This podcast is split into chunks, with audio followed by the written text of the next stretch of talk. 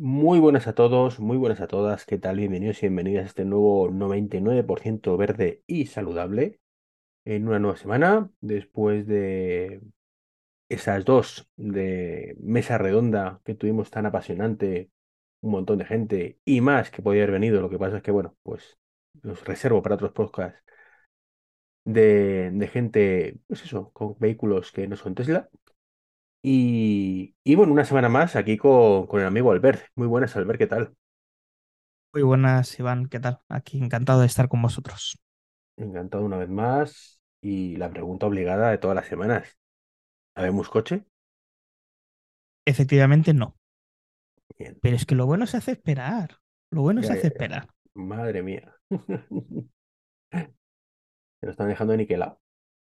La verdad es que sí. vamos a, vamos a darle caña a las noticias. Vamos a ver qué nos queda en este podcast, que vamos a hablar además de un tema muy bonito del futuro, que es una cosa que me gusta hacer de vez en cuando.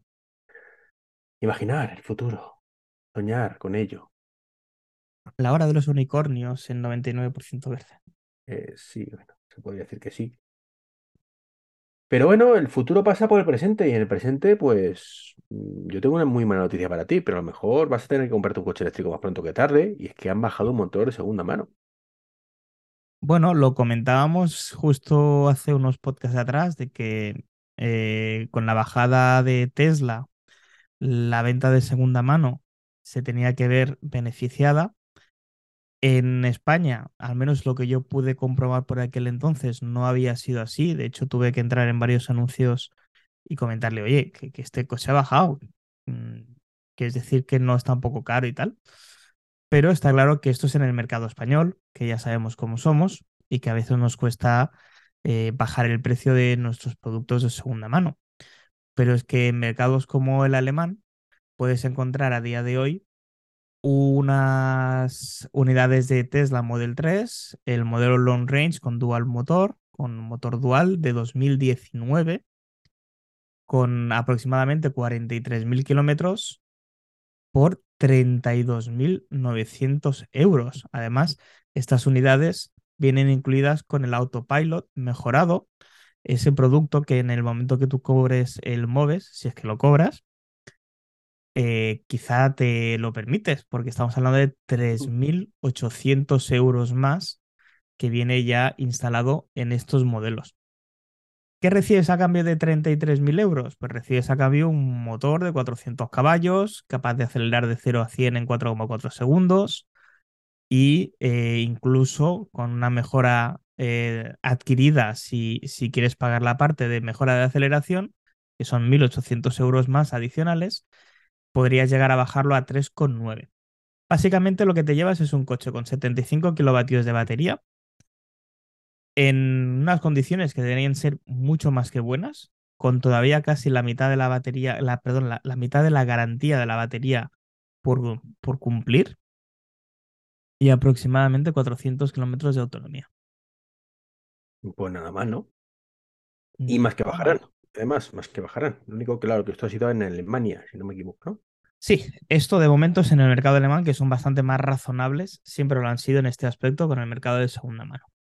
Mm, Sí, aquí, bueno, aquí todavía tenemos gente pidiendo 50.000 euros por un coche que nuevo te cuesta 39. Pero bueno, es lo que, lo que pasa, ¿no?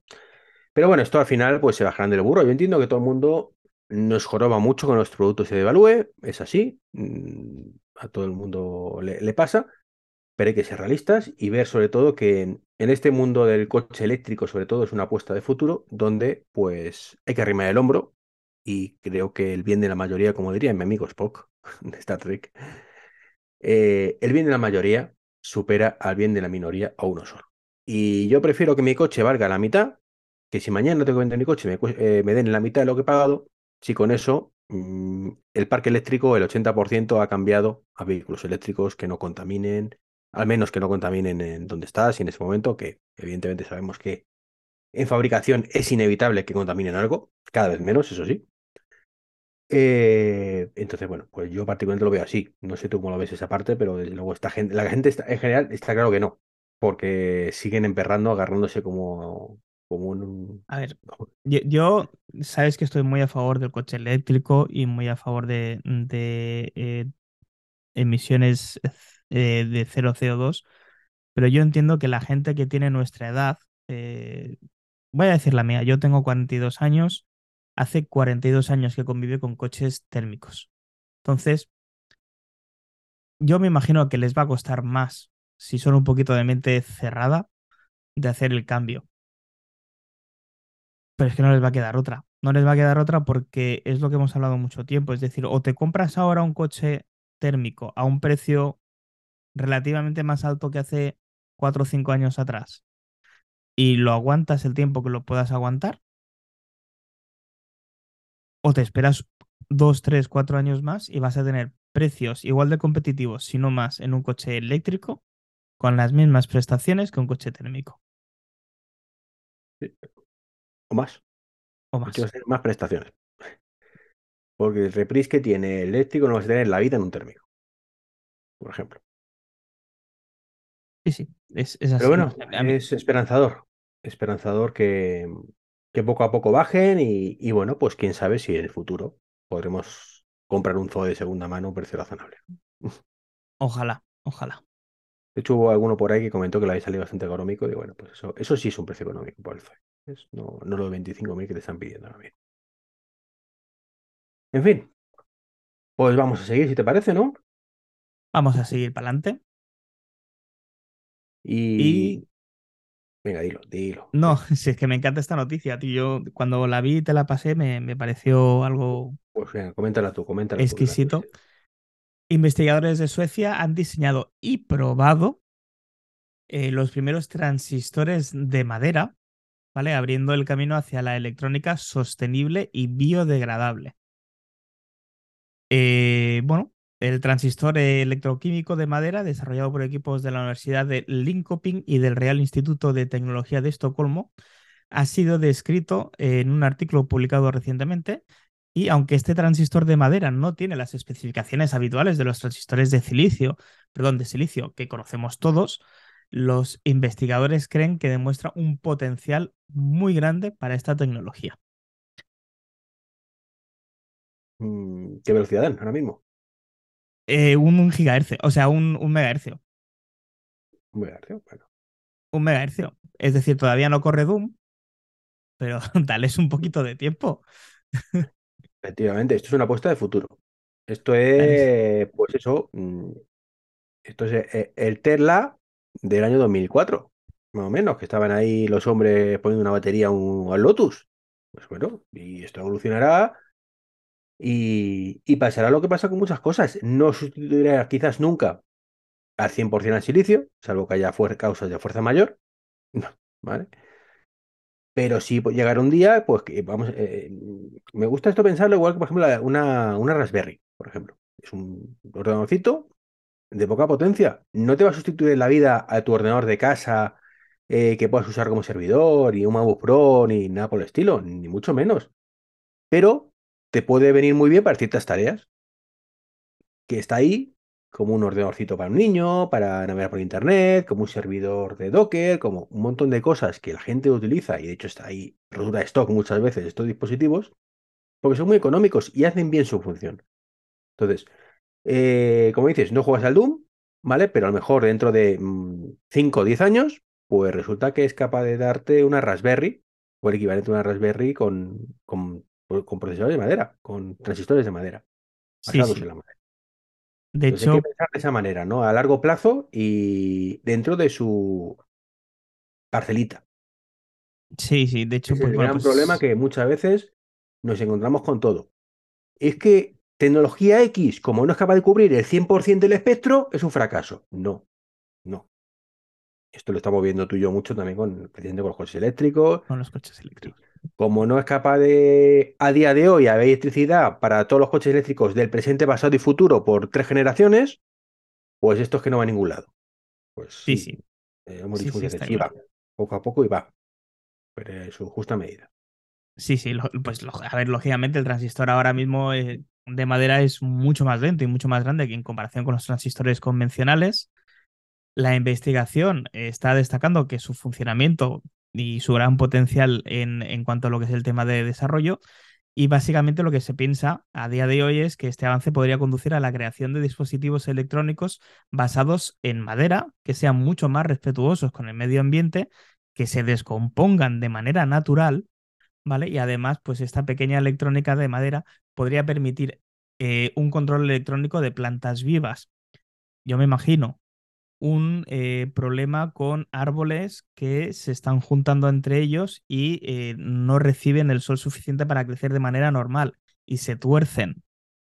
Imaginemos poder poner este tipo de transistores en ese árbol para hacer que se enderece de manera natural en vez de tener que cortar eh, hojas, tener que podar árboles de al lado para que crezcan rectos y así todos tengan su ración de sol para hacer la fotosíntesis de manera natural y correcta. Esto es uno de los tantísimos ejemplos que puede haber. Eso me suena un poco a ciencia ficción ahora mismo, porque no soy capaz de imaginarlo, pero sí, sí, es, mola mucho. bueno, claro, es que si tú le preguntas a un ingeniero hace 25 años que iban a hacer un transistor de madera que corriera a un hercio. ¿Un hercio o un megahercio? O sea, a, un megahercio, perdón, pues imagínate.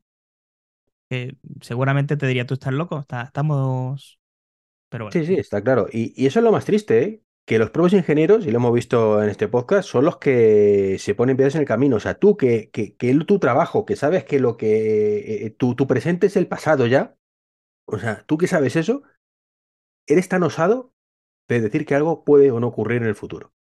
O sea, eso es lo que nunca entenderé de esa, de esa clase de ingeniero, evidentemente.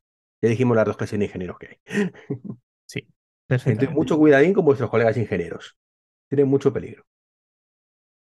Eh, ingenieros de ese estilo, pues deben ser los que diseñaron eh, un, coche de Toyota, el BZ4X, que con sus santo bemoles lo sacaron al mercado con unas prestaciones paupérrimas. Y, oh sorpresa, la gente se ha quejado. Y han dicho, bueno, venga, vale, lo haremos un poquito mejor, ¿no? Qué curioso, fíjate la gente quejándose. Sí, sí, la gente quejándose cuando le sacas una mierda me echan un palo a precio de oro, ¿eh? Es curiosísimo. Y es Toyota, el mayor fabricante de coches eléctricos, que mm, se cree en el rey del mambo, que eso del eléctrico ya para otro día, mm, llevan eso diciéndolo años, cuando todo eh, parecía, ya, ya no voy a decir cuando empresas como Tesla empezaron, no, que esto era, sino directamente hace literalmente dos años decían que lo eléctrico para otro día, que ellos pensaban que no iba a funcionar, y oh sorpresa, como ha funcionado, insistimos, o sorpresa, que hay gente que se sorprende todavía de eso, cuando era demasiado obvio, eh, pues llegan y dicen, no, no, no, tenemos que hacer corriendo, deprisa y corriendo un coche eléctrico nosotros y sacan esto, el BZ4, este, el BZ4X. Claro, lo sacan, cuando hacen las cosas mm, tarde, mal y nunca, pues el resultado pues suele ser el que es. Si tú tienes un examen dentro de un año y, lo, y estudias el día antes, en vez de dedicarte todo el año a estudiar, pues, ¿qué esperas? ¿Te sorprendes cuando sacas un 2 de media? Evidentemente no. Y mira que el coche es bonito, porque a mí personalmente es un coche que estéticamente me llama muchísimo la atención. El nombre, bueno, el señor del naming se puede ir a, coger uvas, porque desde luego muy malo. Pero es claro, además es un coche que, por desgracia, como muy bien dices tú, ha tenido que pasar eh, por llamadas de revisión de fallos de seguridad en el perno de los anclajes de las ruedas. Es decir, es un coche que, como muy bien comentas, eh, se tuvo que hacer deprisa y corriendo y salió como a medias, ¿no? Ya que según pruebas realizadas, la autonomía real del vehículo apenas alcanzaba el 65% de la cifra homologada. Es decir, si ya nos echamos la mano en la cabeza cuando el ciclo WTP dice que son 450 y tú dices 400, ¿vale? Porque es un poco lo que suele pasar, eh, que es como un 20% menos, 20-30, pues imaginemos que en vez de 400 son 300. Mm. Es, bueno, es indignante. Mm, vale la, sí, oh, Vale la pena resaltar de que eh, pues Toyota ha confirmado que los modelos europeos y japoneses van a recibir esta actualización eh, de software para abordar estos problemas tanto es el hecho de que tenga mayor eh, autonomía como el hecho de que le permita tener dos sesiones de carga rápida en 24 horas antes de tener que limitar la potencia para proteger supuestamente la vida útil de la batería. Eh, sí, sí, está. O sea, que, que encima además no, permitían hacer carga rápida, de- más de una carga rápida cada 24 horas. Cada 24 horas para proteger la, la Eh, batería. muy bravo, Toyota, bravo, bravo. O sea, estamos aquí luchando todos, y todos los fabricantes, para que puedas eh, decir que tu coche eléctrico, de hecho hemos hecho una mesa redonda hablando sobre eso, puede viajar perfectamente, hasta que llega Toyota y dice, bueno, puede viajar perfectamente mientras que estés a 150 kilómetros de aquí, porque entre que tengo menos autonomía y que solo puedo hacer una rápida, si no, pues es que, oye, este, un- una pregunta, ¿eh? Así, casualidades de la vida, eh, nuestro amigo ingeniero no trabajará en Toyota, por casualidad, ¿no? Porque a lo mejor es que con esos datos los que piensa que a lo mejor poner hotelitos en los puntos de recarga es una buena idea. Quizá, quizá trabajaba y es el legado. Quizás, quizás, porque, eh, no sé, es que como que, que une los puntos, ¿no? Dice, vamos a ver, este buen hombre, claro, si solo puedes hacer una carga cada 150 kilómetros y pues ya está el día siguiente, pues sí, tiene sentido las palabras de este buen hombre, claro, claro. Si, si se basó Sí, en, Yo- en Toyota, pues es verdad, a lo mejor no, no es tan inculto después de todo, y tiene datos reales, ¿no? sí. Se espera también que esta actualización llegue ta- a los Subaru Solterra, ya que ambos vehículos eh, son similares y comparten línea de producción. Y entre las mejores que se implementarán, pues bueno, eh, se modificarán las lecturas del nivel de carga en la instrumentación para que sean menos conservadoras y se optimizarán los cálculos relacionados con el sistema de la climatización, que actualmente reducen la autonomía de una manera excesiva. Si, esto lo admiten como error, no quiero saber, porque no dicen los datos, eh, cuánto de más puede llegar a consumir esto. Lo que sí que nos comentan los compañeros de Toyota es que estos cambios deberían resultar en una mejora de la autonomía de entre un 10 y un 15%, que es una burrada. Veremos, veremos si de qué, hace Toyota, realmente si esto es verdad o no es verdad. Y, bueno, básicamente mm, mi único consejo es, fíjate que suelo decir que cómprate cualquier eléctrico que te guste, no te compres un Toyota. Y me sabe mal tener que decir esto a día de hoy. Yo espero de verdad que Toyota cambie esta actitud que tiene y que saque lo mejor de sí y, y que mm, haga unos coches espectaculares porque yo creo que el consumidor que tiene Toyota no se merece otra cosa. Pues sí. Bueno, y de coches que no cumplen expectativas a supuestas burbujas, que ha salido hace poco un vídeo. La verdad es que eh, es un vídeo bastante interesante de, de un canal de YouTube que ahora no recuerdo el nombre. Tú lo has visto últimamente, así que podrás decir el nombre. Sí, te lo busco. Eh, titulaba el vídeo como que esto era el fin de, de esa burbuja de, de paneles solares, que la situación pues había cambiado mucho y que esto ya no iba a ser rentable y que ya la gente iba a dejar por todas partes eh, y que es el fin de ese modelo. Básicamente, eso ha generado pues cierta polémica, cierta polémica que bueno, pues habrá que, que ver. Pues es el canal de energía racional que, que bueno, es, comentan eso, ¿no? Pasaremos, pon- pondremos el enlace incluso. eh, hace un resumen, al ver de lo que comenta el amigo de energía racional. El señor, es, es que el señor de energía racional dice cosas que no tienen sentido. El señor de energía racional dice cosas como que eh, la instalación de paneles solares ha llegado a su tope y que esa burbuja, supuestamente, porque para él es una burbuja el hecho de la instalación de paneles solares, tanto de autoconsumo como en empresas, eh, ya no puede ir a más y que no tiene ningún sentido porque antiguamente eh, la luz se pagaba por segmento de horas, es decir, por la noche tú tenías unas eh, tarifas mucho más livianas, más económicas que durante el día, pero que claro, como que la, la energía solar se hace de día y ahora la demanda está muy por debajo de lo que puede ofrecer la capacidad, perdón, está mucho más alta que, el- no sé, ya lo digo bien, la capacidad está mucho más, más alta de la demanda que tenemos a día de hoy, la energía es muy barata, sale a céntimos y que ya no compensa poner paneles solares. Y es todo un error desde mi punto de vista. Es un error. sí, es un error pensar que la gente se pone eh, paneles solares única y exclusivamente porque así la energía es más barata, que evidentemente es un punto a tener en cuenta. Y si yo puedo tener mi propia energía sin depender de ningún operador Y es más, si tengo un excedente de energía, poder vendérselo a ese operador para que él eh, tenga energía verde renovable eh, para poder eh, ofrecer a, otras, a otros hogares.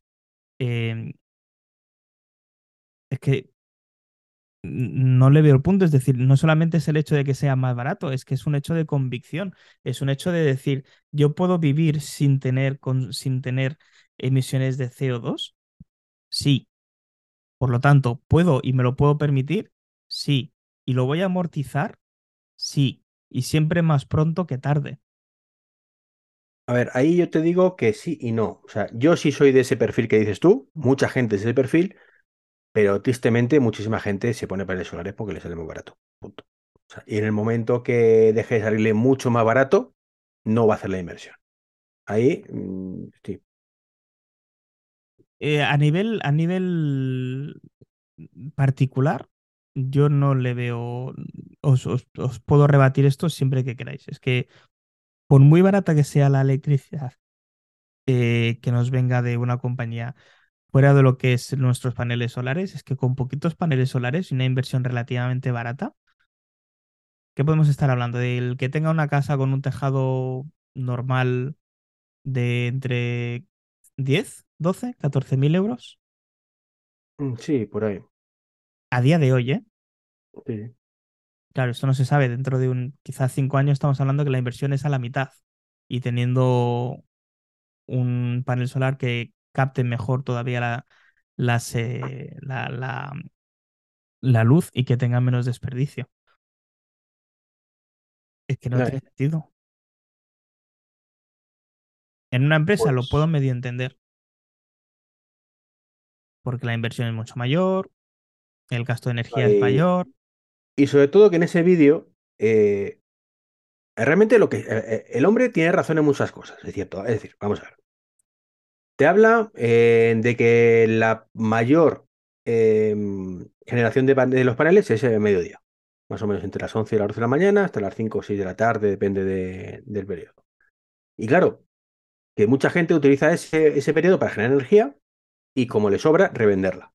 Claro, el precio de la energía la mayor parte del año a esas horas, con todo lo que ha habido, con todo el boom de la fotovoltaica, ha hecho que a esas horas Siempre hablamos, por supuesto, de que tengas la energía variable, ¿vale? Depende de la hora del día, qué, tal. Pues prácticamente es gratis. Ha llegado un momento que es sumamente barato y, tiende prácticamente a ser casi gratis, hablamos de centimillos, en comparación con el resto del día. Claro, su punto está en, bueno, si tú en ese momento generas la energía casi gratis, te la van a pagar casi gratis, con lo cual mm, ese punto económico eh, que está ahí, ¿vale? Cuando lo revendo, me repercute muy poco dinero. De manera que no me cubre el gasto del resto del día, que es lo que tiene la idea. Puedes acumularlo. No, puedes acumularlo si tienes, si tienes baterías. Si no, no puedes acumularlo. Lo revendes y punto. A, precio de tirado. Y esa parte tiene razón, pero él solo, al final del vídeo, dice: Entonces esto lo que hará que la gente se ponga baterías. Pues ya está. Entonces, ¿qué me estás contando? ¿Sabes? Que es que la historia, tú mismo estás dando la solución al problema. Entonces, ¿por qué coño publicas un vídeo con un titular, clickbait, como, Dios mío, mirarme esto, que es que esto es el final, es el final? No, no es el final, es el principio. Habrá gente que le seguirá funcionando la el, el, el, panel tal y como lo tiene, entre otras cosas, porque a lo mejor a esas horas del día es cuando aproveche y carga el coche eléctrico. ¿Sabes? Eso que todo vamos a hacer luego a las 8 de la, a las 12 de la noche y la red se va a caer. ¿Vale? estoy siendo sarcástico, por supuesto, pues a lo mejor la gente de paneles solares ya no lo hace eh, por la noche, sino que hace a mediodía, cuando está en casa. Si está en casa. Entonces, eh, simplemente pasa eso, o sea, no pasa nada. Y habrá mucha gente que tenga paneles solares que dará el salto a la batería, que tampoco pasa nada. Que ahora son muy caras, pero mm, bajará, bajará, bajará y bajará. Sí, sí. y, no solamente es el hecho de que puedan bajar este tipo de baterías, es la reutilización de las mismas. De los coches. De los coches, por ejemplo. Claro, eso es que, ¿qué tal? Pero bueno, pues es un, es un debate, es un debate que es cierto que tiene su parte de razón, pero es una parte muy partidista. Claro, si te centras solo en lo que quieres está, ver. Está muy pues llevado a su terreno. Claro, es como Pedro Nieto, como decíamos antes, si me coges el ejemplo de Toyota, pues tienes razón. ¿Ves? Pedro Nieto, si coge el ejemplo de Toyota, tiene toda la razón. Claro, eh, Toyota es un modelo. Hay otros muchos más modelos con otras muchas soluciones que no tienen razón. Entonces es como ver el vaso como te interesa. Sí, sí, totalmente. Claro.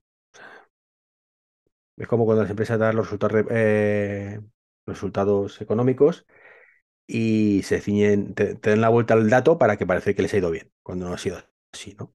Como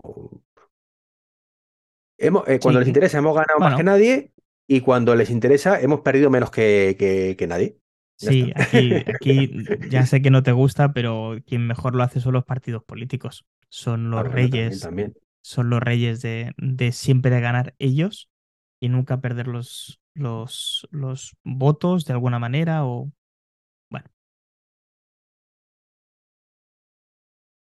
En fin, pues viendo el panorama, que por cierto, eh, han salido las ventas ya de coches eléctricos de, abril. No lo hemos, tenemos apuntado, eh, lo vamos a dejar para un- una futura, una futura semana, ¿vale? Para la semana que viene o, o así.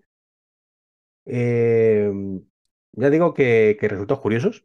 MG aquí ha, ha machacado a todos eh, con el MG4, después el Model I, del Model 3 ni está ni, está, ni se le espera hasta final de- del trimestre.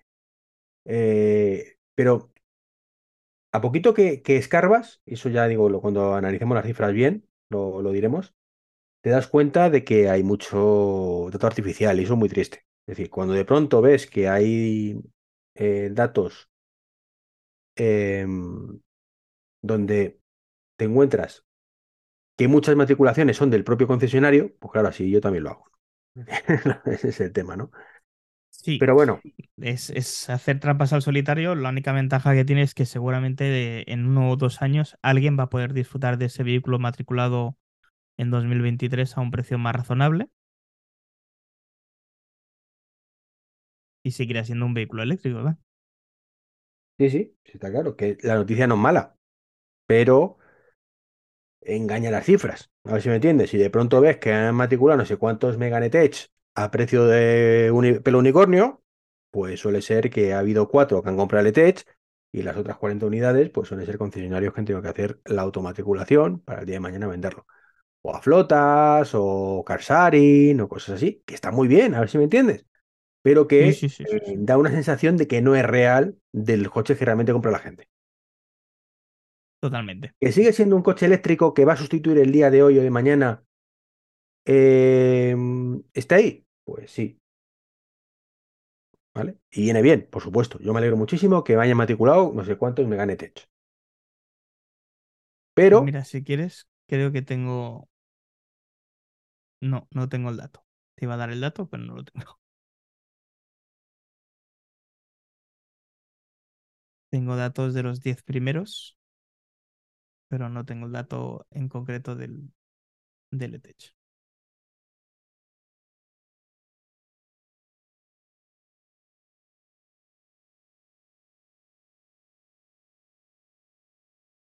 ah, pensaba que ibas a dar, vale. No, no, que digo que no, que no tengo el dato, que no tengo, tengo el dato de los 10 primeros, que como muy bien dices tú, pues ya entraremos en detalle, pero vamos, básicamente no es ninguna sorpresa que sea el MG4, eh, seguido de un Citroën y, oh sorpresa, de un Tesla Model I en tercera posición. Mm, Sí, sí, sí. Tesla Model I que vende más que Audi en España. O sorpresa, que al final iba a Oh, ocurrir. Iba a ocurrir. Pero bueno, ya analizaremos todo los datos bien, si te parece, la semana que viene. Me parece bien.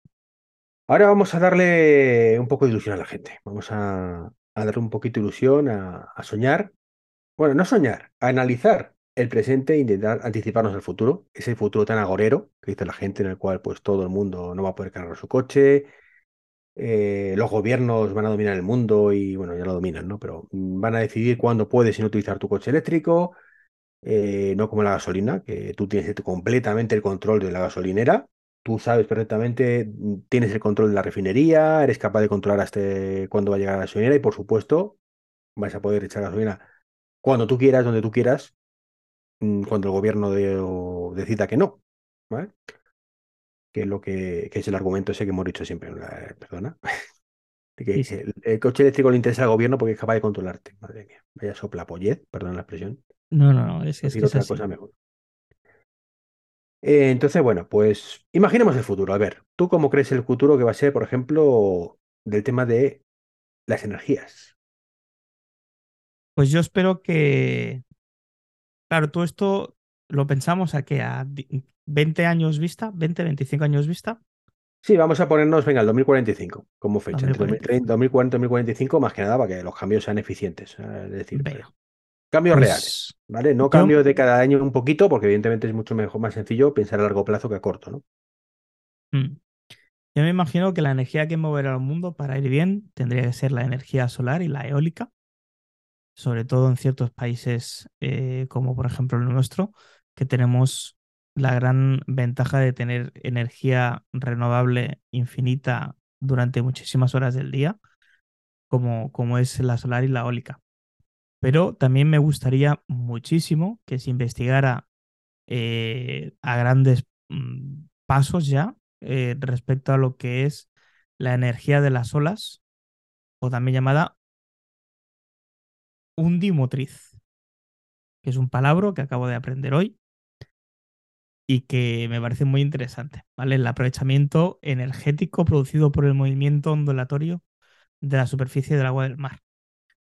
Esa también es infinita y está ahí a nuestra disposición y de momento se le está sacando muy poco provecho. Es decir, yo me fijo en estas tres y en alguna que ya estamos utilizando a día de hoy, como es la energía térmica natural, como en algún país, como puede ser Dinamarca o como puede ser Noruega y demás, que saben aprovechar de manera muy notable la energía mm, de los volcanes que tienen debajo de, su suelo. Entonces, esa energía eh, hay que aprovecharla también. Entonces, vuelvo a repetir, solar y eólica como primer paso, la energía de las olas del mar y también la energía térmica natural del propio planeta.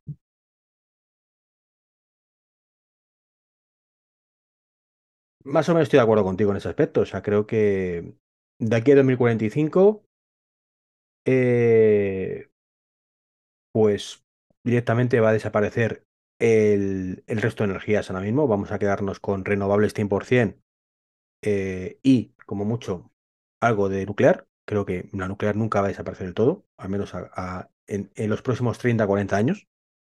Se irá reduciendo paulatinamente. Creo que el tema de los paneles solares va a pegar un subidón brutal, pese a lo que dice nuestro amigo de, de energía tal como, como, lo, como lo ha llamado. Energía racional. Energía racional. Y es que la tendencia es esa, o sea, tú los paneles fotovoltaicos de hace 5 años no tienen nada que ver con los actuales. Igual que las baterías de hace 5 o 10 años no tienen nada que ver con los actuales, los paneles fotovoltaicos tampoco, ¿no?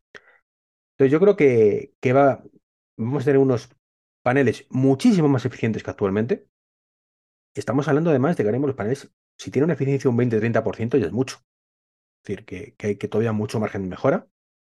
Evidentemente más que el 100% es complicado, pero nos acercaremos a lo mejor al 70%, yo calculo, una cosa así, de 50 al 70%. Evidentemente, eso hará que necesitemos mucho menos paneles para generar la misma energía. Con lo cual, si tenemos muchos más paneles, generaremos mucho más energía. ¿Vale? Matemática básica, Pedro Nieto. Eh, esto hará que algo que, por ejemplo, no merece la pena hoy en día, como es tener paneles solares en los coches. La mayoría de los coches no tienen paneles en el techo. ¿Esto que, ¿Por qué no tienen? Porque genera tan poquita energía, tan poquita energía, que no merece la pena.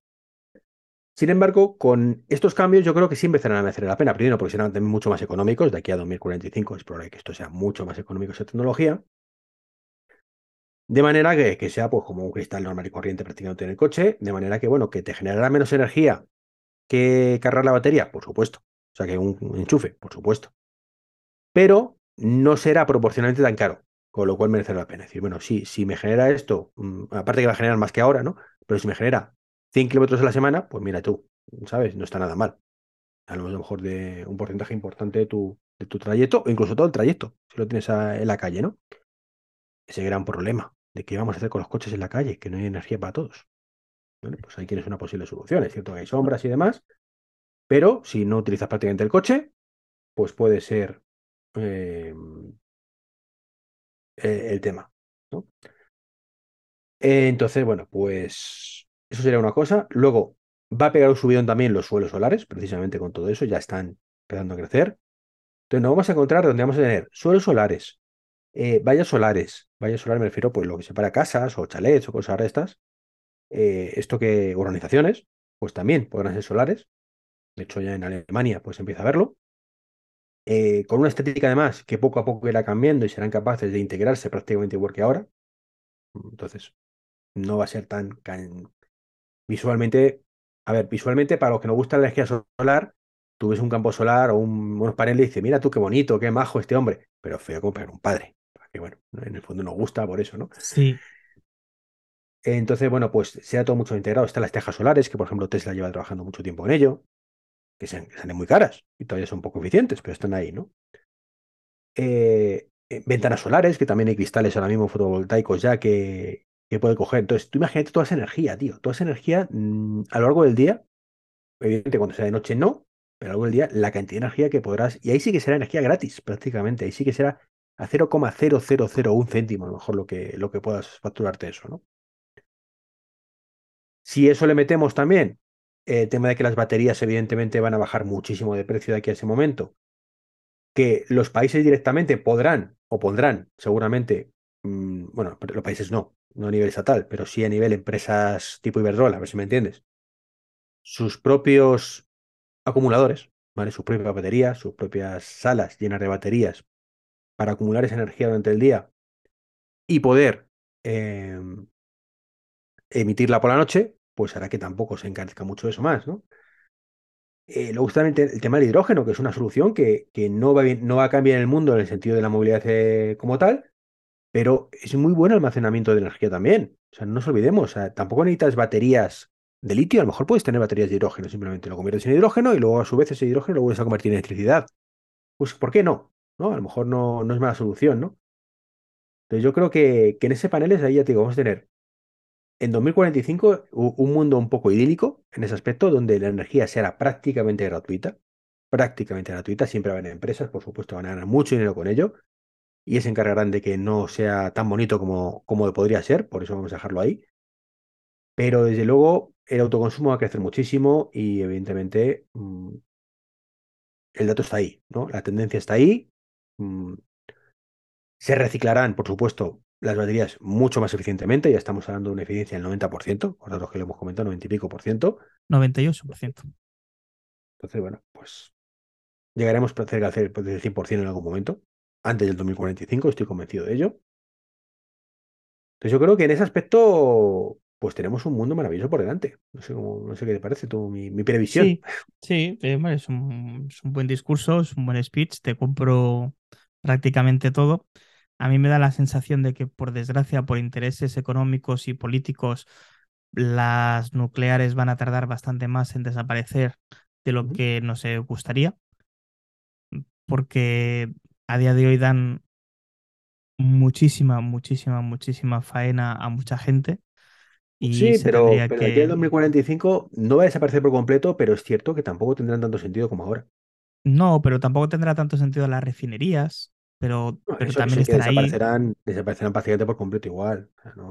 Pero también, pero, es que van a estar ahí y además eh, eh, eso sí que va a costar muchísimo de reciclar. Yo vivo al lado de una, eh, la refinería de Tarragona es altamente conocida, por desgracia. Aquello es Hollywood por la noche.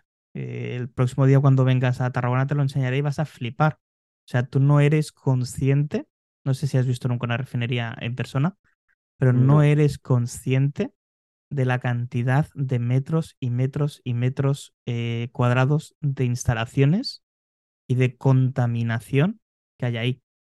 A día de hoy, por desgracia, necesaria porque de ahí sale... que llega a tu casa, además. Que llega a mi casa, sí. O sea, yo te estoy hablando de que está a mi casa.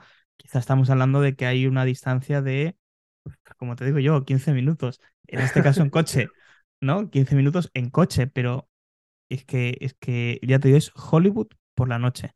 Y cuando llueve, no te quiero decir la cantidad de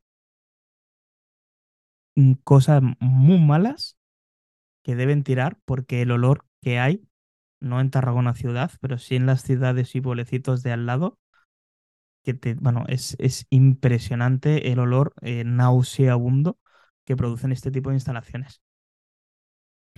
A partir de ahí, sí, tiene que subir mucho el autoconsumo, cada vez salen soluciones más prácticas que incluso a personas que tienen pisos puedan añadir eh, cristales mm, solares, ya lo comentamos en el podcast.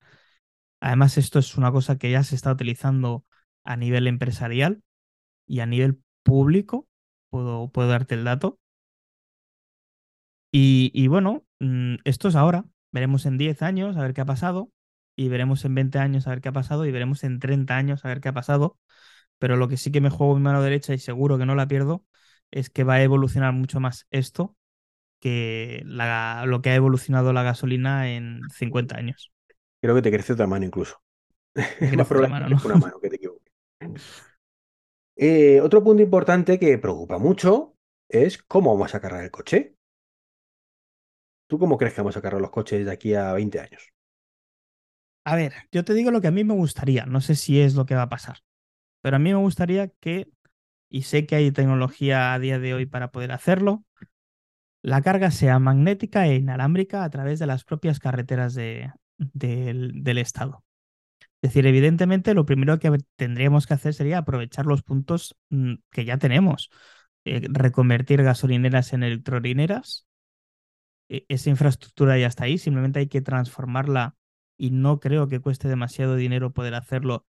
E incluso a nivel de una empresa que quiera ganar dinero y quiera lucrarse con ello, le tiene que resultar relativamente sencillo hacerlo. Eh, porque si tenemos que crear nuevos y nuevos y nuevos espacios de recarga, es, es eh, una pescadilla que se muerde la cola, vamos a contaminar más produciendo ese espacio para poder hacerlo.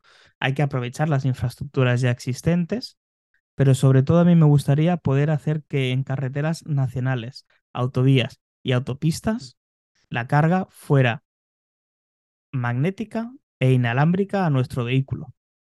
Esto eh, ayudaría muchísimo a no tener que pensar más en cuándo voy a cargar mi vehículo y dónde voy a cargarlo y cuánto tiempo voy a cargarlo. Simplemente durante el trayecto de nuestro vehículo no vamos a tener un gasto de energía porque siempre va a estar cargando. Y en el momento que tú te salgas de esas vías principales, porque no hay que olvidar de que de nacionales no solamente se vive, hay muchísima carretera secundaria, hay muchísima carretera de caminos de, de tierra, de barro. Lógicamente ahí no se puede hacer, pues tirar de las baterías de nuestro propio vehículo.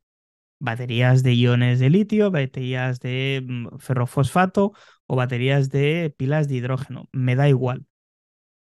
Pero mm, están ahí y hay que utilizarlas mientras tú estés navegando por una ciudad, mientras tú estés conduciendo por una carretera nacional, autovía o autopista, carga inalámbrica y magnética. Para mí eso sería lo ideal. Lo único que quizá en 30 años no lo veo. Eh, estoy de acuerdo contigo que sería muy bonito, eh, pero creo que económicamente no va a merecer la pena en ese aspecto. Es decir, requiere mucha inversión. Tienes que reestructurar todas las carreteras. Entonces, bueno, no te digo yo a ti que no, que haya alguna que ya lo haga. Pero creo que el 2045, estamos de 20 años vista, ese aspecto, por ejemplo, aún tiene mucho que evolucionar. Sé que hay programas piloto, mismo de todo esto. Pero a largo plazo sí, sí lo veo. O sea, eso a, largo, a muy largo plazo, por ejemplo, nuevas carreteras que vayan haciendo, pues sí, sí es factible sobre todo uniéndonos a lo que hemos dicho antes, ¿no? Eh, energías solares cada vez más baratas, eh, renovables también baratas. Eh, entonces, claro, toda esa energía, ¿qué haces con ella? O sea, no hace falta que tengas que acumularla. O sea, simplemente la puedes repartir por todos los coches a través de esa de esas carreteras, ¿no? de hecho, puede ser un buen modelo de negocio para, para mantenimiento de esas carreteras. Que el que quiera cargar en vía porque no tenga otra solución, porque no tenga carbón en casa o, tal, a un precio razonable, por supuesto, que le cobren esa electricidad. Mira, te hemos dado tanta electricidad a tu coche, no la debes tanto y con eso pagamos la carretera. O sea, podría ser un modelo de negocio perfectamente válido para el mantenimiento de esas carreteras. Eh, yo particularmente Eso lo veo de esa manera, ¿no? Eh, pero luego, aparte, por supuesto, hay muchas más formas de cargar el coche que, que, que están las actuales y la evolución de las actuales, ¿no? Vamos a seguir pudiendo cargar en casa, por supuesto. Eso creo que es impepinable, que todo el que tenga garaje podrá poner su punto de carga y será muy económico. Igual que ahora.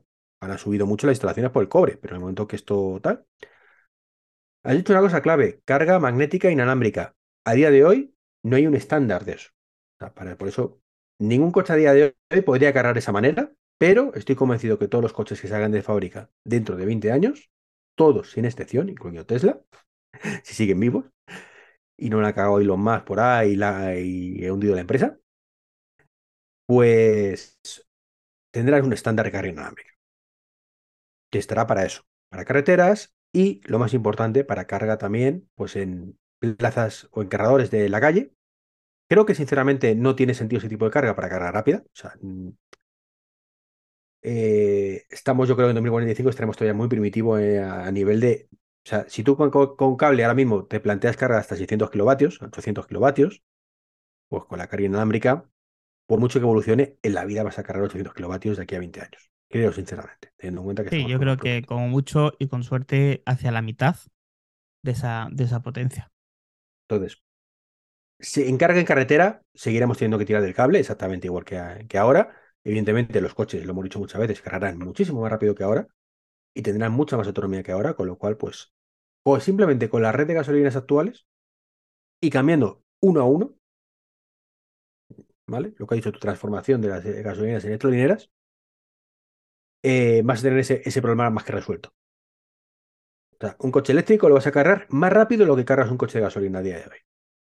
Con lo cual, con que tengas los mismos puestos que ahora, vas a tener ese problema solucionado. Además, no requieres ni los mismos puestos que ahora, porque hay muchas gasolineras que no, no tienen que existir ya, precisamente porque la carga en casa y otras muchas alternativas, como la que hemos dicho, sustituirá esa gasolinera, ¿no? Eh, esa carga inalámbrica te permitirá ponerlo en casa. Sí, tú en tu casa podrás seguir cargando como quieras con el cargador o si inviertes un poco más con la carga inalámbrica, que aunque sea lenta no pasa nada. Entonces tú llegas a tu plaza de garaje y tu coche se carga. Huelga decir que toda carga mmm, será directamente plug and charge. Decir, acerco mi coche, conecto el cable o lo que sea, identifica mi coche de forma inalámbrica o por cable quién soy y me cobra lo que me tenga que cobrar si me tiene que cobrar algo. Punto. O autoriza el servicio o no. O sea, todo eso que hay ahora de eh, 550 aplicaciones con 250 login y 300 tarjetas de crédito, más luego los NFC, más no sé qué, no sé cuántos, desaparecerá por completo en el momento que se estandarice un poco este tema de Blue Char, que ya está estandarizándose poco a poco. Sí, y esto será más pronto que tarde, ¿eh? Sí, eso será. O sea, eh, estamos en 2035, 2045, pero esto será en 2025, seguramente. Esa parte 2025-2027. O sea, Tesla irá por libre seguramente durante mucho más tiempo, pero bueno. Tesla digamos, como, es como Apple, ¿no? Es sí, hasta, que, hasta que le obliguen, ¿eh? No, sí, y van a tener que legislarlo. Efectivamente. Y, es triste que, que, pase igual que con Apple en ese aspecto, ¿no? Que haya que obligarles por, por el artículo 33, ¿no? Y luego hay una cosa que está ahí, que cree la gente que va a desaparecer, es la carga en centros comerciales. Yo sinceramente creo que la carga en centros comerciales no solo no va a desaparecer, sino que va a crecer. Hay que buscar un equilibrio. Eh, no está bien ni todo gratis, ni está bien los abusos que hay en algunos centros comerciales. Claro, ponemos el ejemplo de Mercadona. Lo he dicho siempre y lo repetiré hasta la saciedad. Si me lo pones gratis, me lo puedes condicionar. Pero si me lo pones de pago, no me lo condiciones. Lo que no puedes hacer es condicionarme una hora de carga y encima que te la pague que es lo que están haciendo, ¿no? En algunos casos. es, es, un mal chiste. Eso tiene que desaparecer sí o sí, ¿no? Y hay mil fórmulas, hay mil fórmulas. Yo particularmente creo que, el centro comercial, precisamente con todo esto que, estamos hablando, eh, va a tener prácticamente un cargador por plaza. O sea, ya podrá ser inalámbrico o no, pero va a haber un, un cargador por plaza donde tú vas a enchufar y punto. Eh, por supuesto, carga relativamente lenta, como muchos 11 kilovatios, exactamente igual que ahora, y es que no necesitamos más. Yo creo que es una medida perfecta para un centro comercial. O sea, no se trata de que yo llegue a un centro comercial y cargue gratis en 10 minutos y me vaya. No, por eso están las electrolineras. Se trata de que vaya a un centro comercial y mientras hago mis compras, el coche se esté cargando. Sí. Con 11 kilovatios, un coche actual tarda a lo mejor 4 o 5 o 6 horas en cargar. Con un coche del futuro, eh, que la batería aumente, la velocidad no. A lo mejor aumenta a 22, pero de momento vamos a pensar que no. Pues serían 8 horas. Evidentemente no tiene sentido estar 8 horas esperando ahí para cargar tu coche.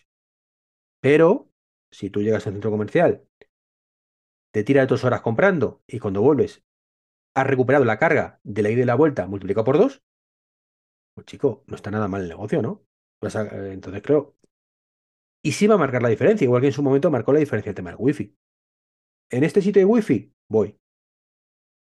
Con toda la inseguridad que suponía, pero íbamos. ¿Por qué? Porque había tarifas de datos de 200 megas, donde cuando mandabas tres fotos se quedaba sin datos, con lo cual, ¿qué hacía? Pues era sitios para poder tener wifi cuando estabas en la calle. Y esto pasa un poco igual. O sea, mm, dicho yo mismo, ya lo hago. En este centro comercial puedo cargar, voy. En este centro comercial no puedo cargar, trato de no ir. Evidentemente, si quedas con gente y tienes que ir, pues vas a ir. O sea, no, no, no vamos a ponernos también talibanes, no, es que en ese sitio no hay carga para mi coche y entonces, no, sobre todo teniendo en cuenta que muchas veces pasa a los centros comerciales, hay cuatro cargadores y están siendo utilizados. Pues tampoco vamos a ponernos en plan talibán, ¿no? Pero creo que eso iba a marcar mucho el modelo de negocio de centros comerciales, sobre todo cuando tienen ahí fórmulas mil. O sea, te pueden dar por tiempo, decir, pues mira, por cada. Por tiempo no, por, por compra. Por cada compra que hagas en el centro comercial, por tanto importe, te regalo tanta carga. Entonces tú ya la podrás gestionar o no. Y si no y si estás tres horas y no has comprado nada, pues me la pagas. Perfecto. Sí, sí. Que nadie dice que tenga que ser gratuito. Simplemente que, que, sea consciente y no sea abusivo esté ahí, pero a ver, gratuito. Creo que para que compres debe ser gratuito porque es una forma de traer al cliente. Pero bueno, eso ya depende del modelo de negocio de cada uno. Bueno, pero puede ser gratuito a una carga de menor potencia o, oye, mira, yo voy a hacer una compra, mm, lo pongo en un cargador que me dé mayor potencia porque voy a pagar por esa, por esa eh, carga.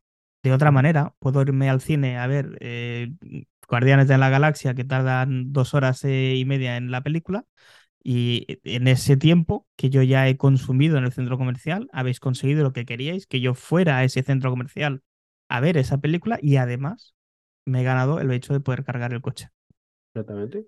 O sea, que hay mil formas de controlarlo. O sea, que no es tan complicado realmente. Precisamente con el Pucanchar, saben quién eres, saben lo que es el tipo que, que estás, lo que has consumido, lo que no y lo que te corresponde. Y si no pagas y punto. O sea, no se trata de de que todo tenga que ser gratis, que a nadie, a nadie le amarga un dulce, pero ojo, a precios razonables, teniendo en cuenta lo que hemos dicho antes.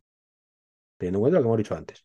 Precio de la luz, tendiendo a cero, centros comerciales con todo lo de arriba lleno de paneles solares que generan un montón de energía y que les sobra y que pueden repartirlo y entiendo que saquen un beneficio económico pero hasta cierto punto. Es decir, no me cobres a precio de oro una energía que te sale prácticamente gratis. Sí, sí, totalmente. Yo creo que esa es una tendencia que va a estar ahí, ¿no? Entonces, bueno, pues esa va a ser un poco, y en carretera, por supuesto, lo que hemos dicho, extraordinarias como hay ahora, carga mega rápida, con un chute cada para 200, 300 kilómetros sin ningún problema, incluso que ya sea opcional para cada 200, 300 kilómetros y que sean casi 600, que es lo que mucha gente aboga, y que tira para atrás, y que ocurrirá. Yo seguiré parando cada 200, lo siento, mi vejiga es la que es, ¿vale? Pero bueno, el que sea un macho tibérico ya podrá tener su coche eléctrico, evidentemente, y cargar cada... O haces un Madrid-Barcelona sin parar, si es feliz así no pasa nada. Luego mete su pues coche en el parking de la Plaza Cataluña, se le araña un poquito los laterales si es un poco ancho, pero ahí tendrá para cargar gratuitamente en la plaza, eh, como buen parking. No sé si te, me lo compras, mi, mi idílico futuro de carga de coche eléctrico tan terrible. Bueno, en la calle, por supuesto, pues habrá también un montón de puestos de carga con sus conectores, también de pago a un precio razonable y demás. Es una de las cosas que debe, debe cambiar y cambiará más pronto que tarde el hecho de gente que como yo no tiene cochera, no tiene parking eh, propio, no tiene acceso a poder tirar un enchufe para poder cargar, que nos den la opción de poder cargar en la calle a un precio razonable. A día de hoy eso, al menos en, en mi ciudad, es inviable pero evidentemente la oferta. En tu ciudad tienes cosas muy chulas como un parking por 5 euros la noche eh, con carga incluida. Sí, claro, pasa que si, si yo debo poner el coche en el parking por 5 euros la noche de los 30 días de la semana, a ser complicado. Va a ser complicado. Pero bueno, insisto, cositas. Poco a poco esto es una cuestión de oferta y demanda. A día de hoy, por desgracia, hay muy poca demanda ante este tipo de, de soluciones. Ya habrá. E- Es, es que a mí me hace gracia esta gente que no lo quiere ver. Bueno, está claro. Por cierto, no hace falta que metas el coche en el garaje ese todos los días. Una vez a la semana, 5 euros Bueno, sí, y en mi, en mi caso, una vez cada dos, cada dos semanas, porque muevo muy poco el vehículo, pero bueno, sí, en pero caso de que no otra solución, me refiero. O sea en, en que... caso de que no haya hoy, otra estamos hablando de pero bueno, 2023 ya, ¿eh? O sea, no, no hace falta irnos a 2045 para eso. pero soluciones habrá, soluciones habrá. Y bueno, solución de transporte, otro gran perjudicado polémico es, claro, es que coche, pero es que los barcos y los aviones, y es que, ¿para qué nos preocupamos por los coches? Que es una gota de agua en el mar, mientras que los aviones contaminan lo que no está escrito y los... Venga, Eh, pero esto ¿cómo es demagogia pura y dura. O sea, tal como lo veo yo, yo apuesto mucho por el transporte público, por un transporte colectivo, eh, donde mover una gran masa de gente cueste muy poco y contamine cero, porque a día de hoy hay opciones, a día de hoy, año 2023, para contaminar cero, como puede ser, mm, yo sé, vehículos eléctricos, mm, cualquier otra cosa. Eh, apuesto mucho trenes, trenes, por ejemplo. Ah, pero bueno, por una red de trenes que funcione, no como últimamente, pero bueno, va- vamos a dejar la política.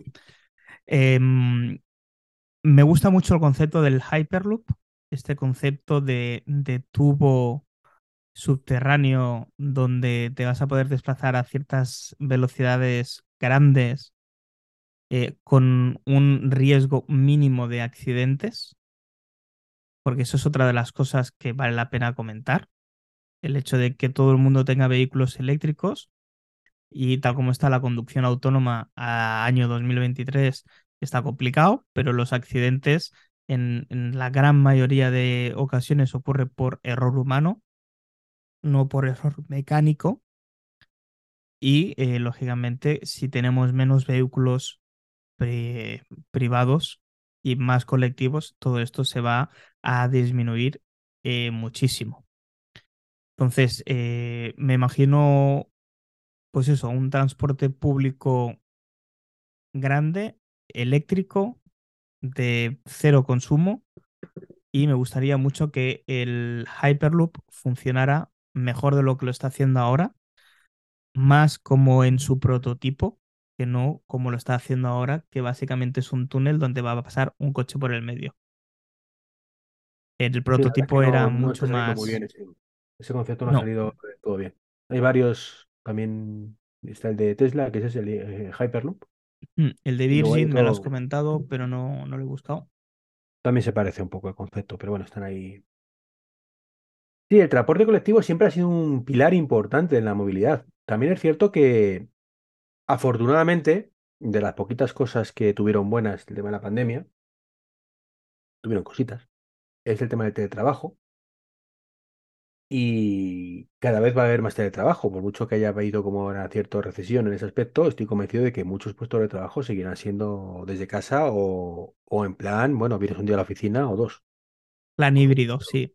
Hay plan híbrido. mucha, hay muchas oficinas que están funcionando así, eh, bien sea dos días físicos y tres eh, de teletrabajo o al revés. La gente que tenga la suerte de trabajar de lunes a, a viernes. Lógicamente, pues el que, el que es camarero o el que es como yo, vendedor de electrodomésticos, pues tienes que ir a, tienes que ir a tu puesto de trabajo, evidentemente. Pero sí que es verdad que se ha demostrado, si es que hacía falta demostrarlo, A ver, está demostrando muy poca visión de futuro. En el año 2045, ¿eh? las gafas de realidad virtual estarán a la orden del día y tú estarás en tu casa vendiendo el frigorífico o el ordenador a tu cliente que estará también en su casa. No, te tengo que corregir. En el 2045 espero estar jubilado. Eh, ostras, eh, 20 años, no, no te jubilas, tío. Eh, yo he dicho espero. Me pueden pasar muchas cosas. 2055 sí, 2045 no lo veo todavía. Me, me pueden pasar muchas cosas, tío. Tengo 42 tacos y le sumo 25 años más. mm, Yo creo que por ahí, por ahí, ¿eh? Me lo habré ganado. en 2045 quedan 22. Ya, No, ya, ya, ya. Por eso digo que está la cosa justa. Por eso digo que me pueden pasar muchas cosas. Pero sí, está claro que hay puestos de trabajo susceptibles de teletrabajar y puestos que no. Es sí, así. evidentemente, pero una gestoría, un, eh, un- los juicios, todo lo que es abogacía, todo esto, a día de hoy que se hace todo de manera presencial, con una parafernalia, con sus togas y con sus historias, todo esto eh, tiene que pasar a su fin y todo esto es menos movimiento de gente, menos probabilidades de tener accidentes, menos probabilidades de crear contaminación de algún tipo y, y la gente o no lo ve o no lo quiere ver o, o es muy reacia a, a adoptarlo. Sí, la verdad es que sí. Bueno, y la verdad es que hay un sector que genera papel La innecesario, burocracia, ¿no? es eso, ¿no? El tema de, de Sí, sí, sin duda. Hay que tener todo. Lamentable. Vale. eh, los aviones, yo lo tengo claro. Mm, la batería, pues en eso de las poquitas cosas que tiene nuestro amigo ingeniero razón es que pesan mucho y a un avión peso es mala idea. Pero el hidrógeno puede ser muy buena solución, igual que para los barcos. Así que genial, ¿no? Que los, bar- Sí. los barcos del futuro y los aviones del futuro, pues tampoco dependan de, de combustibles fósiles y vayan con, con energías renovables, en este caso hidrógeno, que es una solución Sí. muy buena para ese, para ese concepto. Eh, sabemos que el hidrógeno se come todo, pero bueno, mm, los depósitos son las alas, con lo cual, bueno, pues habrá que cambiar las alas de los aviones más a menudo. Mm, creo que tampoco será un problemón. Las turbinas siguen siendo las mismas y simplemente el contenedor del avión, ¿vale? Que, que está ahí, ¿no? Además, con lo rápido que un avión consume ese hidrógeno, a lo mejor estoy diciendo una estupidez, pero a lo mejor no da tiempo. O sea, me refiero, mm, el tiempo que, que el hidrógeno se puede ir comiendo por dentro del ala, ¿vale? Que parece que es un poco el problema, pues no, no creo que sea cada día que cambie el ala, sino que como se va haciendo tan rápido, No, ¿no? no, y además eh, me ha venido ahora cuando has dicho esto, me ha venido a la cabeza de que se pueden, como en Fridge, ¿verdad? Volver a utilizar vehículos que ya hemos utilizado anteriormente, que tampoco tenían eh, índices de contaminación excesivamente altas. Me imagino que ya sabes por dónde voy. Sí, Hay una cosa que se llama claro, cepelines, ¿vale? Hindenburg. El Hindenburg, efectivamente, que igual como el Concorde, por un desafortunado y eh, desgraciado accidente donde murieron muchísima cantidad de gente, se dejaron de utilizar, pero estoy convencido de que hay empresas, de hecho estoy viendo noticias del 2021, que hay empresas que se están eh, vertiendo a volver a traer el Zeppelin como eh, transporte público entre, entre ciudades. Y eso es algo que a mí personalmente me evoca una época que me gusta mucho y estoy convencido de que se puede llevar a, a cabo. El problema del Zeppelin quizás es la velocidad, ¿no? Sí, pero es que es- vivimos en un mundo de que lo queremos tener todo hoy y lo quieres Mm, tener ahora. Yo estoy convencido de que si a ti te salta una duda, no esperas a llegar a casa para mirar esa duda en el ordenador, coges tu smartphone y la miras. Pero es que hay cosas que no tienen por qué ser así. Si tú quieres un viaje tranquilo y placentero, coges un crucero, que tardas la vida en llegar a los sitios. Mm, Sí, claro, pero en el crucero tengo Disneyland en cada crucero. Claro. Pero en el sentido de que no todo el mundo va a querer hacerlo ya y deprisa. Evidentemente todo va a tardar. El Zeppelin es un, un vehículo lento, pero es que quizá habrá gente que quiera ese tipo de vehículos o habrán Zeppelines que no bajarán nunca del, al, al suelo e irán de, de Zeppelin puertos a Zeppelin puertos Sí, sí, sí. para recoger No, de hecho, a gente ver, es, es, es un poco, ahí te, te doy la razón, ¿no?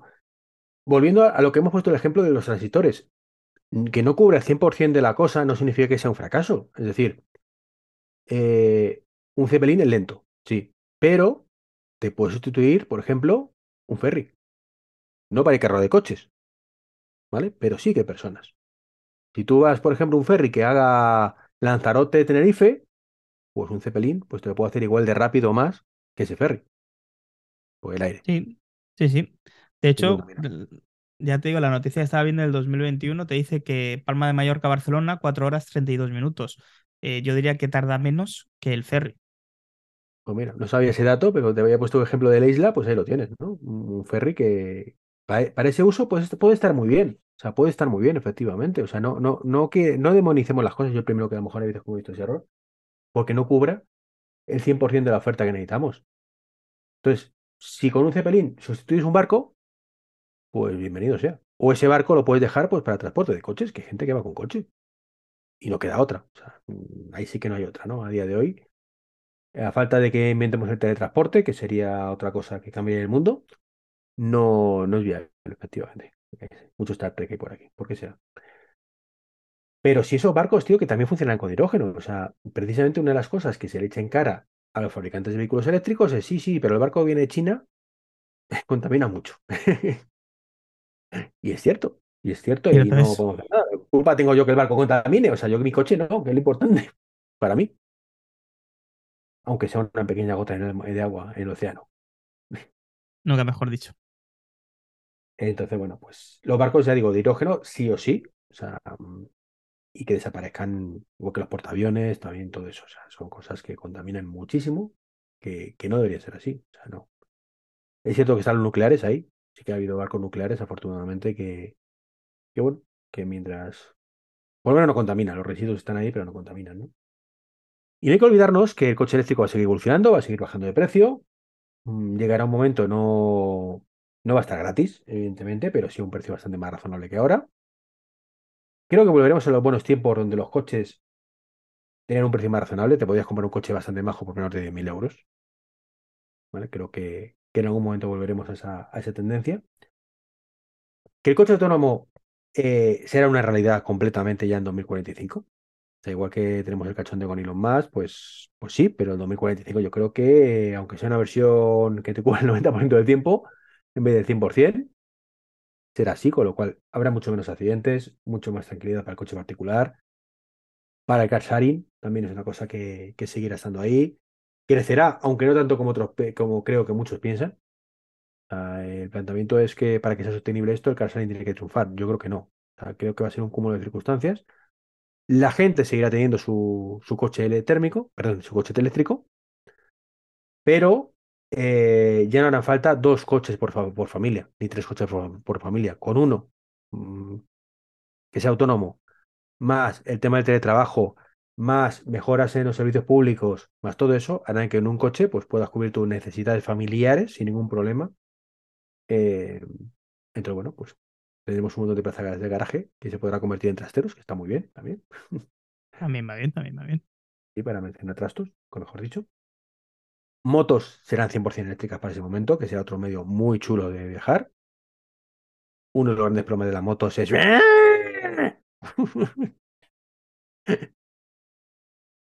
Es que las odio, tío. O sea, yo cuando paso una moto por ahí y con un, un coche trucado, te lo juro, es... Pero cuando te trae a de- ti el de globo de turno, sí que no dices nada, ¿eh? No, es que yo no suelo pedir cosas para Globo, la verdad. Suelo pedir cosas en Amazon, eso sí, pero no de comida. Con lo cual me viene en furgoneta, que Amazon hace mucho ya que, que en Estados Unidos pidió RIM eléctricas y aquí en España cuando llegan, ¿no? que estoy deseando que verlas. Y nada, pues patinetes seguirá habiendo para los chavales, eh, las bicis 100% eléctricas bajarán de precio también y serán muy útiles como medio de transporte. Y yo me quejo mucho de las bicis eléctricas como bici de hacer deporte. Creo que no, no es el concepto. Si quieres hacer deporte, tú te dedicas. Des para lo que des.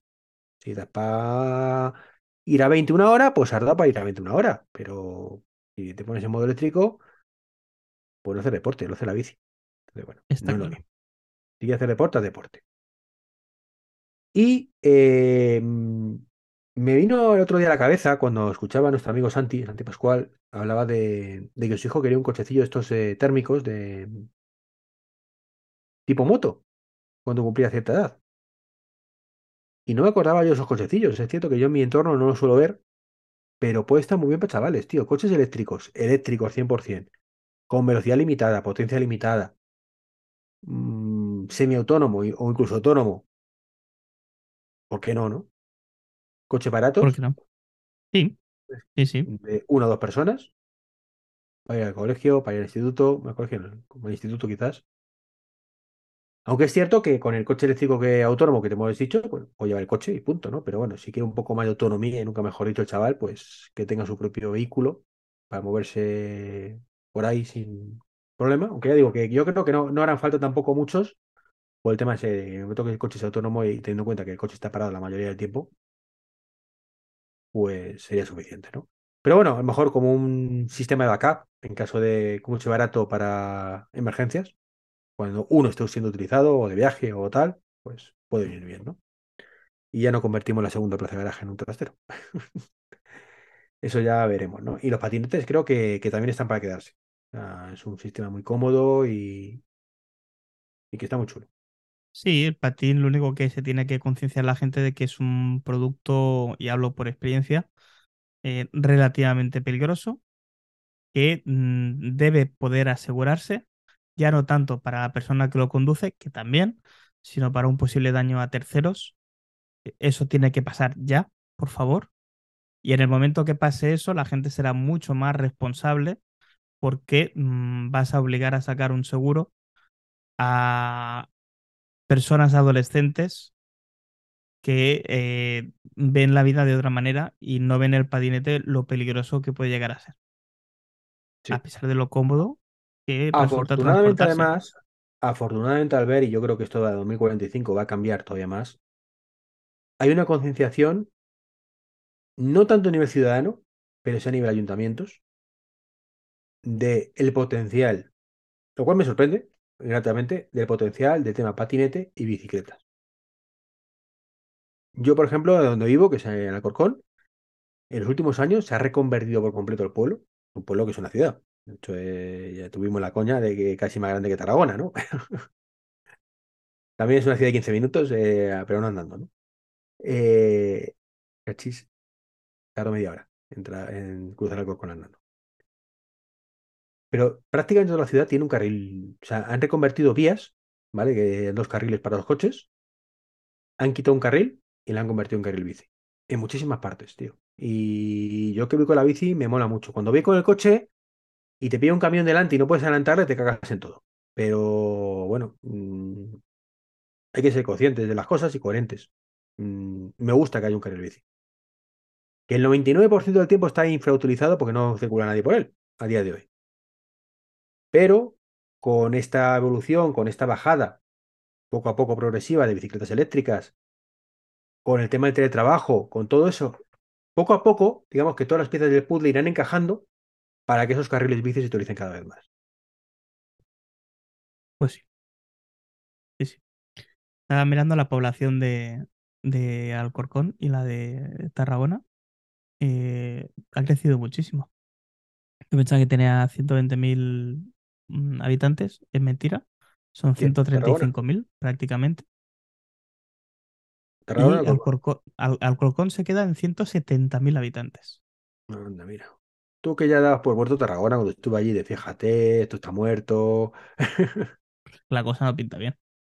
Pues con toda la gente que Y si se va, y si se va, como hemos estado hablando, el tema de refinerías y demás, hablaremos.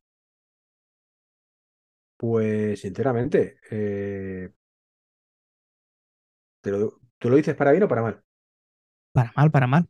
Para O sea, o se reconvierte a otra cosa. O se reconvierte a otra cosa. Es que digo, no, no eres Pues consciente de, o sea, no, no eres consciente. no, no soy consciente de la cantidad de gente que vive en Tarragona por la refinería, es cierto. Pero, pero sí soy consciente de que es un sitio muy chulo, muy chulo para vivir, y que si no tienes ese hándicap de la contaminación ahí de, de tal, pues es un sitio muy atractivo para vivir cuando teletrabajas, cuando la industria local. eh, entonces, bueno, pues por eso digo que nunca se sabe si es para bien o para mal, tío. Sí, no, no. Sí, lo, insisto, lo entiendo. Y, pero ah, yo estoy convencido de que se va a reconvertir. Pero Claro. ¿Que la refinería desaparecerá? Sí. Ojalá desaparezca en ese aspecto. Igual que decimos otra, muchas veces que la tecnología está para, para mejorar la vida. Mm, que por el camino tiene que llevarse ciertas cosas, pero evidentemente toda persona de refinería pues puede reconvertirse, puede jubilarse, puede trabajar en otros trabajos. Eh, yo creo que es un trabajo, además, en una refinería que generalmente no será muy atractivo. Es decir, no lo hago porque me pagan y me pagan bien porque es una refinería. Ya está, porque estoy sujeto a mucha mierda que me va a hacer vivir menos años, pero que como ahora estoy vivo no me preocupa, que es un poco lo que piensa la gente, como el de la mina de carbón y tal. Sí, sé que me voy a morir antes, pero como ahora mismo estoy vivo no pienso eso. O sea, no. Entonces, bueno, pues yo creo que algo que, que nos espera un futuro muy bonito por delante. O sea, siempre lo pienso que, Pienso como tú. que, que si no hay ningún zumbao que dé el botón rojo, o la Putin, pues vamos a vivir un futuro maravilloso. Estamos ahora en un pequeño impasse y aún así creo que fu- estamos en un presente maravilloso en muchas cosas. Y, la tendencia va a ser esa. Yo creo que vamos a seguir poco a poco mejorando. Y, ya digo, o sea, yo soy muy fantasioso, yo lo sé, que muchas veces sueño despierto, pero a ver, yo soñaba con el teletrabajo desde que empecé a trabajar. Yo lo- estuve en época que estuve como tú vendiendo cositas, pero mi trabajo siempre ha sido informática. Y yo, la pregunta número uno que me hice el primer día que empecé a trabajar es ¿por qué tengo que estar aquí? O sea, te lo juro. O sea, yo fue sentarme en la silla y al cabo, no el primer día, pero al cabo de unas semanas, cuando ya tenía yo, estaba rodado, ya era autónomo, en el sentido de que no necesitaba que nadie me, me estuviera contando cada cinco minutos qué tenía o no que hacer. Mi pregunta, que no para, es ¿qué necesidad tengo de estar aquí? De levantarme todos los días a las 7 de la mañana para estar aquí a las 8, cuando este trabajo lo podría hacer perfectamente desde mi casa. Hablo del año Seguramente de 2001. manera más eficiente. ADSLs. ADSLs ya. ¿Vale? Estaban empezando las ADSLs, que eran lentas todavía, pero para hacer ciertas cosas más que suficientes. Bueno, he tardado 20 años más, o 22 años más en que sea un estándar. Bueno, pero ha llegado. Yo es que soy un visionario, a ver. Yo cuando vi el primer coche eléctrico, que era mucho antes que Tesla, en el año 2000 y poco, ya pensé, eso mola. Cuando tengan más autonomía, cuando sean más grandes, cuando puedas utilizar un vehículo normal, va a ser lo que va, lo que mola. No contamina, silencioso. Las cosas llegan, poco a poco llegan. Y estamos dando 20 años vista, con lo cual, mira, no descarto tener mi razoncilla todavía en todo esto. Y si no, soñaré gratis, chicos. Ya lo dijo, no recuerdo quién fue, pero solo las personas capaces de imaginar un mundo mejor son capaces de hacerlo realidad. Buena Si sentencia. eres capaz de imaginar algo mejor, nunca vas a cambiarlo. Está claro. Lo que hablábamos antes de los ingenieros. Efectivamente. Y los que sí son capaces de imaginar un mundo mejor, está claro, son los amigos de Tesla, que bueno, pues la han vuelto a liar. En esta ocasión han bajado el precio de los supercargadores en España, en Europa, imagino en general también. Y bueno, puedo deciros, esto es una noticia además que, que ha salido justo mientras editaba este podcast, con lo cual, bueno, pues estoy metiéndolo eso al slayo sin que esté el amigo Albert conmigo. Y, bueno, os puedo decir que es un, un tema que ha bajado un 25%. Un 25%, de manera que donde antes yo pagaba mm, pues 53, 54 céntimos, pues ahora pasaré a pagar 39 céntimos. Esto hace que una carga completa de un Tesla Model Y en rear wheel drive, es decir, tracción trasera con batería pequeñita, pues eh, sea en torno a los 20 euros. Es decir, que hacerte unos 650 kilómetros reales en autovía, eh, suponiendo que cargaras las dos veces en un supercharger, sería aproximadamente unos 40 euros, que es menos, ¿vale? Lo que costaría, el combustible equivalente. Bastante menos, además, teniendo en cuenta que normalmente solo haces una, parada de carga y lo otro pues viene de casa bien cargadito, incluso gratuito, ¿no? Así que bueno, pues una vez después de, esta crisis de la electricidad, de todos estos meses, de lo caro que estaba, que esto va a ser así, ¿no? En invierno seguramente subirán bastante, en verano bajará, eh, pues llegamos a una estabilidad económica más baratilla, a un precio más razonable, más justo, eh, más asumible y que desde luego pone las cosas en su sitio, en el cual pues viajar en un coche eléctrico siempre debería ser mucho, mucho, mucho, mucho más económico e infinitamente más limpio, eh, por supuesto, que viajar en un coche térmico. Así que genial Tesla. Ahora solo falta que el resto de, marcas, de, en este caso no de coches, sino de, de cargadores, se pongan las pilas, y nunca mejor dicho. Tenemos cosas tan absurdas, y esto pues incluso con los precios actuales eh, anteriores de Tesla ya era absurdo, eh, de que si cargas en casa pues te cuesta más o menos, voy a ponernos en términos de mi coche, ¿vale? Para que nos hagamos una idea. Si yo cargo en mi casa el coche completo, de 0 a 100, aproximadamente me costaría 9 euros. Pero si me voy al Carrefour, mejor dicho al Mercadona, y tengo un cargador de Iberdrola, pues la cosa se me pone en 15, ¿vale? Porque está a 0,25. 15 euros, que bueno, pues no es muchísimo si no fuera porque está cargándome en este cargador a 11 kilovatios, es decir, lo que en otro sitio me sale gratis. Eh, particularmente me parece excesivamente caro el precio de estos cargadores a 0,25 cuando, insisto, están ofreciéndome mm, una velocidad de carga tan sumamente lenta y corriente alterna. Sí, son a 22, pero mi coche no lo soporta. ¿vale? Esa es la historia. ¿Qué diréis? ¿Es tu problema? Sí, bueno, vale, es mi problema, pero lo tengo que pagar. Y luego, pues ya nos ponemos el los de 50 kilovatios, donde ya se ponen 50 y pico céntimos. Esto ya es de un despropósito total, ¿no?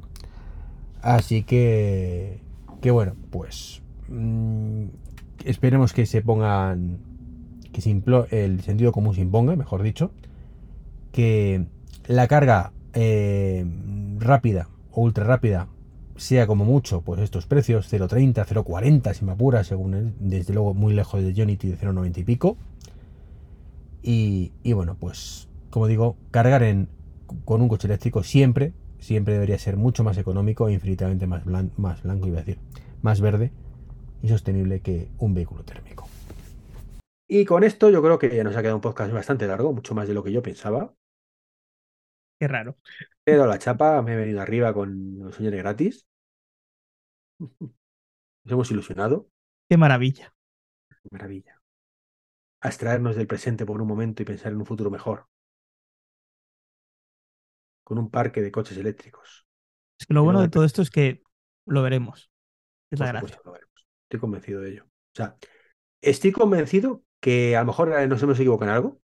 Estas previsiones, vaya, barra sueños. Pero que cerca del 80% será realidad.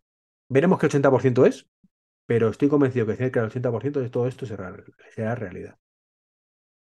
De hecho, mira, mm, España va en venta de vehículos eléctricos como el culo. Con una venta que roza el 5% entre el 4 y el 5. Que es mucho más que hace unos años. ¿vale? Pero muy debajo del 20-30% de otros países o del 80% de otros países. Pero aún así, ¿vale? Vamos mucho más rápido a nivel mundial de lo que estaba previsto. Y eso, teniendo en cuenta que eran pensamientos muy con calma, muy conservadores, que hablaban en el año 2025 para el despegue del coche eléctrico, cuando empezaron a ver ya una equivalencia precio eléctrico, precio gasolina, ¿vale? Hablan del 2025. Estamos en 2023. Todavía no existe esa equivalencia. Estamos muy cerca en muchos casos. O sea, en el momento, de hecho, el MG4 es un coche que prácticamente no tiene nada que envidiar a un, o sea, la diferencia mínima de precio ya respecto a un, una gasolina. Le falta un pelín. Eh, y hemos tenido una pandemia de dos años que ha parado muchísimo todo. Tú imagínate sin esa pandemia. Imagínate por un momento en esa pandemia, ¿en qué punto estarían? O sea, vamos a seguramente hacer esa paridad antes de 2025 o en el 2025 como estaba previsto, con la pandemia que ha paralizado todos los años. Sí, sí. Esto va muy rápido, mucho más rápido de lo que estaba previsto, incluso en las previsiones más conservadoras. Así es. Así que creo que, que, no nos equivocaremos mucho, incluso puede que todo esto que hemos dicho para el 2045 sea realidad mucho antes, de hecho no todo. O sea, por ejemplo, las carreteras, lo que te decía, yo no lo veo de aquí al 2045. Veo que puede haber brotes verdes en ese aspecto de, en 2045, de que haya alguna carretera nueva, tal. Pero la tecnología está ahí, habrá evolucionado. O sea, mira, lo que sí que no veo, eso sí que te lo digo, hay un. Hay unos prototipos por ahí en algún país. Eh, cadenarias, catenarias, mejor dicho, para camiones. No, yo tampoco lo veo eso. a día de hoy no. Es horrible visualmente que es que es imposible que eso, eso pueda, se pueda emitir. O sea, no. sí, sí, tiene que ser totalmente enterrado en el subsuelo. No, no, o sea, eso no es, no es una opción. O sea, que está muy bien, que quieren hacer experimentos, pero no es una opción. O sea, no, no puede ser una opción real porque es que es ir hacia atrás en otros muchos aspectos. Sí, sí, sí. Cuando hay soluciones paralelas, es decir, si fuera un tema de no, no, es que la única solución para tener vehículos eléctricos es concatenarias. Si no, nos vamos todos a la mierda porque contaminamos mucho. Vale, ahí te lo compro y ya está. Pero afortunadamente hay opciones. Entonces no. Para que veáis que no estamos de acuerdo con todas las cosas que salen, que está muy bien que investiguen, pero hay que tomar las cosas con calma. Bueno, Albert, como siempre, un placer. El placer es mío. Siento no haberte, siento que, espero que no haberte dado mucho la chapa. Para nada, todo lo contrario. Hasta el próximo podcast. chao. chao. chao.